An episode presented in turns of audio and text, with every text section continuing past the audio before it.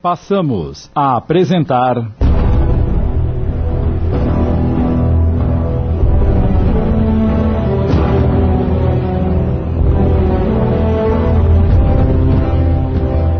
Justiça Além da Vida. Obra de José Carlos de Luca, adaptada por Amilcar Del Chiaro Filho, coordenação de texto Sidney Carboni.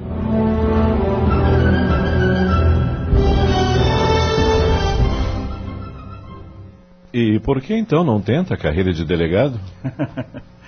Está brincando comigo, professor? E por que eu brincaria? Porque é uma carreira difícil. O concurso é muito disputado e eu não teria tempo de estudar o suficiente. Além do mais, sou um advogado iniciante. E o que tem isso? Todos sabem que nesses concursos só gente graúda consegue passar. Não é bem assim. Preciso cuidar da minha vida, professor. Estou desempregado.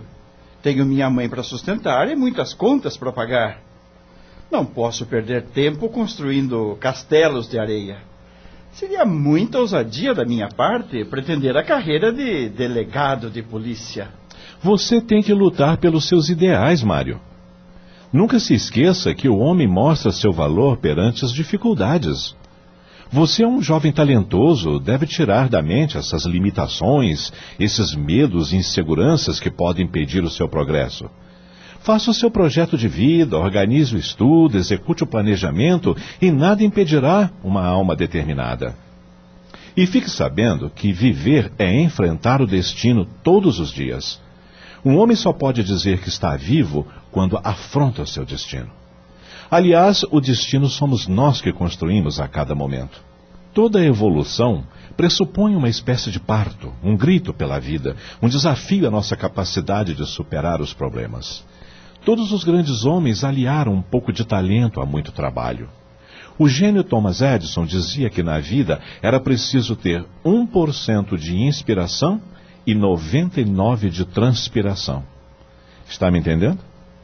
Mário refletiu por alguns segundos e depois respondeu: Sinceramente, suas palavras estão me dando um novo ânimo. Então lute pelos seus ideais, meu filho. Realize o propósito de sua alma.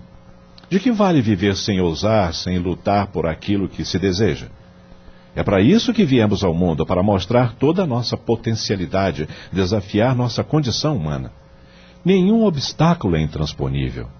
Lembre-se de que você já superou muitos. Cada dificuldade, cada dor é degrau para a nossa ascensão espiritual. Puxa, professor, obrigado por mais esta magnífica aula. Acredite, jamais a esquecerei.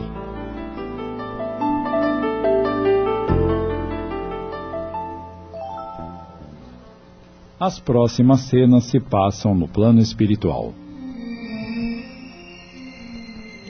Sálvio, espírito de elevada condição, e Abel, pai de Mário e aprendiz do bem, conversam sobre o caso em que a justiça autorizou o aborto terapêutico e acompanham o casal, tentando, juntamente com Anacleto, protetor espiritual da família, demovê-los do seu intento. O que fazemos na casa de Vinícius e Rosa? Eles já estão com o alvará que autoriza o aborto e estão decididos a fazê-lo. Vamos esperar que eles se desdobrem dos seus corpos pelo sono e falar com eles. Tentaremos preservar a gravidez de Rosa. Rubens, o espírito reencarnante, está consciente da situação? Sabe que está sendo rejeitado? Ele já se encontra em processo de perturbação, porque a gestação já foi iniciada.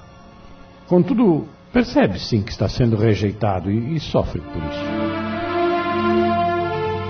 Saindo do corpo, mas ligado a ele pelos liames da reencarnação, Rosa assusta-se com a presença de Rubens e corre para os braços de Anacleto, seu protetor espiritual. O espírito amigo tenta convencê-la a aceitar Rubens, mas ela está desesperada, não o ouve. Enquanto isso, Sálvio esclarece Abel. Rosa e Vinícius estão sendo punidos por algum erro. Não se trata de castigo. Deus não pune seus filhos, pois ele é a mais pura expressão do amor. A finalidade da reencarnação é a evolução do espírito. Nascemos, morremos, nascemos outra vez. Essa é a lei. E como entender as dificuldades da vida? Parece que estamos sempre sofrendo. Na escola, o aluno só progride quando passa de ano, quando assimila as lições transmitidas pelos professores. A Terra é o nosso grande educandário. Aqui estamos para crescer, evoluir. A família, o trabalho, a vida social, o estudo são meios que dispomos para alcançar a evolução. É, e qual a ligação entre Rubens, Vinícius e Rosa? Há várias reencarnações eles eram ligados. Na experiência anterior, por volta de 1850, Vinícius e Rubens eram irmãos, filhos de um rico fazendeiro que explorava a lavoura de cana-de-açúcar. Rosa era filha única de outro fazendeiro, cujas terras faziam divisa com a fazenda dos pais dos moços. Os dois acabaram se apaixonando por Rosa. E como resolveram a questão? A quem ela amava? Por acertos familiares, Rosa teve que se casar com Rubens. Isso era muito comum na época, mas ela amava Vinícius. Os acontecimentos foram duras provações para Rosa e Vinícius, pois além disso Rubens era muito violento. Ele costumava castigar pessoalmente os escravos que cometessem qualquer deslize. Não foram poucos os que morreram pelos castigos cruéis. Muitas escravas foram violentadas sexualmente por ele. Então ele devia ser odiado por todos. Sim, era. Rosa continuava apaixonada por Vinícius no que era correspondida. Eles encontravam-se furtivamente e não só trocavam juras de amor eterno, como também planejavam matar Rubens. Mas como se ele era violento? Todos os dias ela colocava um pouco de veneno no vinho dele. Em pouco tempo Rubens morreu, para a alegria dos escravos e do casal. Mas não houve vestígios do envenenamento. O crime ficou impune? Na Terra, sim. Como? Meses depois, Vinícius e Rosa se casaram. Entretanto, no mundo espiritual, Rubens descobriu que fora assassinado e voltou-se furioso contra o irmão e a esposa adúltera. Mas o que ele poderia fazer? Transformou a vida do casal no inferno. Vinícius adoeceu gravemente e passou o resto dos seus dias no leito sem que nenhum médico conseguisse curá-lo. Com a morte de Vinícius, Rosa caiu em depressão até morrer. Depois de muitas tentativas de aproximação, aceitaram o compromisso de voltarem juntos. Mas não há outra maneira de quitarmos nossos erros? A princípio, não. É preciso que os desafetos voltem juntos no mesmo lar. Rubens deveria ser o filho enfermo, necessitando de carinho e respeito, que o casal não soube lhe dar no passado. Só o amor poderá apagar esse episódio de traição e vingança. Você acha que vai dar certo? Rosa e Vinícius voltarão atrás na decisão de abortar? Estamos apresentando Justiça Além da Vida. Voltamos a apresentar Justiça Além da Vida, obra de José Carlos de Luca.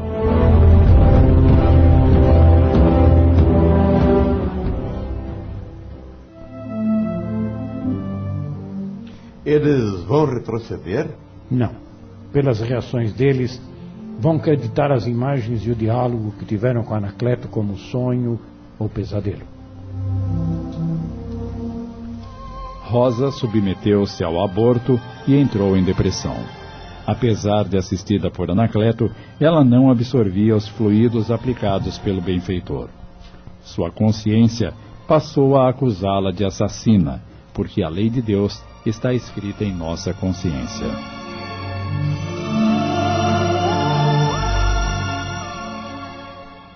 Voltemos ao plano terrestre. Mário, com a situação financeira aflitiva e ameaçado de despejo, desabafa com a mãe. Estou desesperado, mamãe. Todos os dias saio à procura de emprego, mas não consigo nada. O que vamos fazer? Continuar orando, meu filho. Onde mais depositar nossa confiança senão nos desígnios de Deus? Parece que Deus se esqueceu de nós. Veja que ponto chegamos. Podemos ser despejados a qualquer momento. Ainda bem que não tenho esposa, filhos. Já pensou se tivesse, como estariam? Ah, tremo só de pensar que futuro nos aguarda. Vamos ter paciência, filho, e não se desesperar. Tudo há de se resolver. Não sei, não, não sei. Já pensei até em desistir de advogar e procurar um outro tipo de emprego. Não tenho nenhuma outra especialização, mas talvez não seja difícil trabalhar como garçom, vendedor, eh, lavador de carros. Não acredito que será preciso, mas se for, não vejo nenhum problema. Todos os ofícios do mundo são dignos e importantes. Quando eu e seu pai catávamos sucatas nas ruas, sentíamos orgulho de saber que o nosso insignificante trabalho tinha o mérito de deixar a cidade limpa. Muitas vezes recolhíamos também o lixo jogado indevidamente na rua e o colocávamos nos cestos da prefeitura.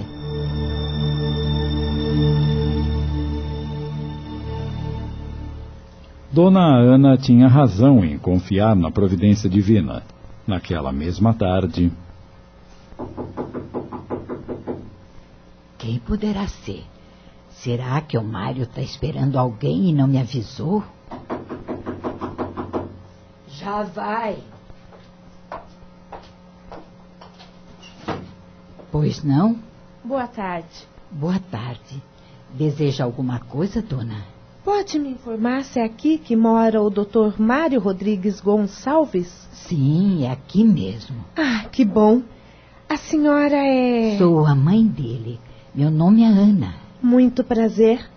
Eu sou Beatriz. Prazer, dona. Posso falar um pouco com o seu filho? Claro. Entre, por favor. Com licença.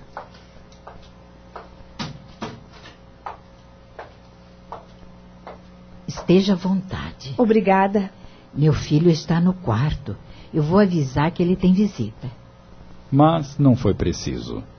Nesse exato momento, Mário entra na sala e fica surpreendido ao ver Beatriz. Dona Beatriz? Gentilmente, ela lhe estende a mão. Como vai, doutor Mário? Uh, bem, obrigado. E a senhora? Estou bem. O que a senhora está fazendo em minha casa? Vim à sua procura. Podemos conversar um pouco? Uh, claro. Mas sente-se, por favor. Só não repare na simplicidade da casa. Não se preocupe com isso. Uh, mamãe. A senhora aceita um café, uma água? Oh, não, obrigada. Vou deixar vocês sozinhos para conversarem à vontade. Com licença. Tem toda, senhora. A senhora está precisando de alguma coisa? Sim, de um bom advogado. Por isso estou aqui. Uh, desculpe, mas surgiu algum outro problema no casamento? Meu casamento vai muito bem. Não se preocupe. Eu e o Dantas estamos vivendo como dois adolescentes apaixonados. Que bom! Isso me deixa feliz. Depois daquela audiência, reiniciamos nossa vida conjugal como nos primeiros anos de casados. Estamos no auge da felicidade e devemos isso ao Senhor. Eu só cumpri meu dever profissional, que era o de tentar reconciliá-los. O Senhor sabe que não foi apenas isso, doutor. Não seja modesto. Mas não vamos mais falar sobre esse assunto. Como lhe disse, estou precisando de um bom advogado. Conversei com o Dantas e ele me autorizou a procurá-lo. A mim? Mas o Sr. Dantas é cliente do Dr. Romualdo há tanto tempo? Eu estive no escritório dele, justamente para procurar pelo senhor. Só então fiquei sabendo que havia se demitido. Eu demitido? Quem disse isso? O próprio Dr. Romualdo. Mas isso é uma grande mentira? Como assim? O Dr. Romualdo foi quem me demitiu, e justamente pelo fato da senhora e seu marido terem se reconciliado. Francamente, não estou entendendo. Explique-se melhor, por favor. O que aconteceu foi o seguinte. E Mário revela à mulher toda a verdade sobre a sua demissão. Beatriz mostra-se indignada, mas alma boa e generosa. Vamos esquecer isso, doutor Mário.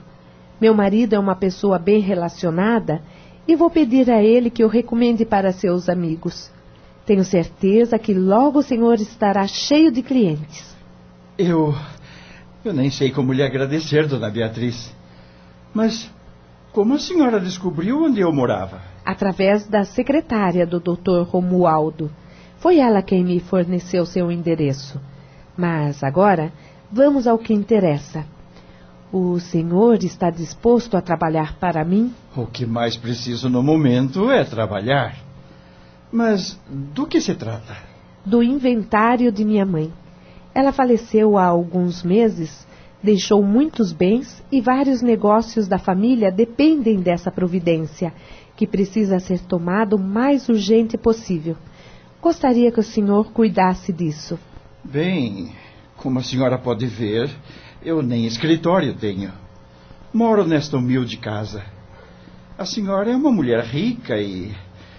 Se não se importar de contratar um advogado pobre. Doutor Mário, não me interessa a sua condição social, mas a sua honestidade, o seu caráter, o seu amor à profissão.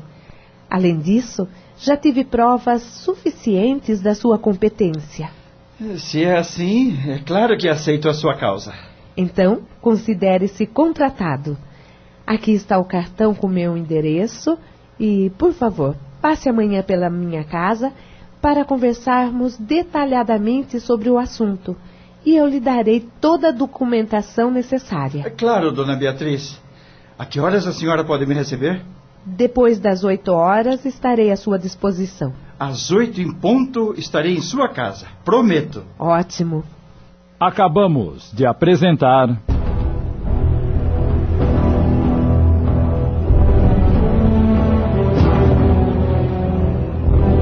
Justiça Além da Vida. Obra de José Carlos de Luca, adaptada por Amilcar Delchiaro Filho em dez capítulos. Coordenação de texto, Sidney Carbone.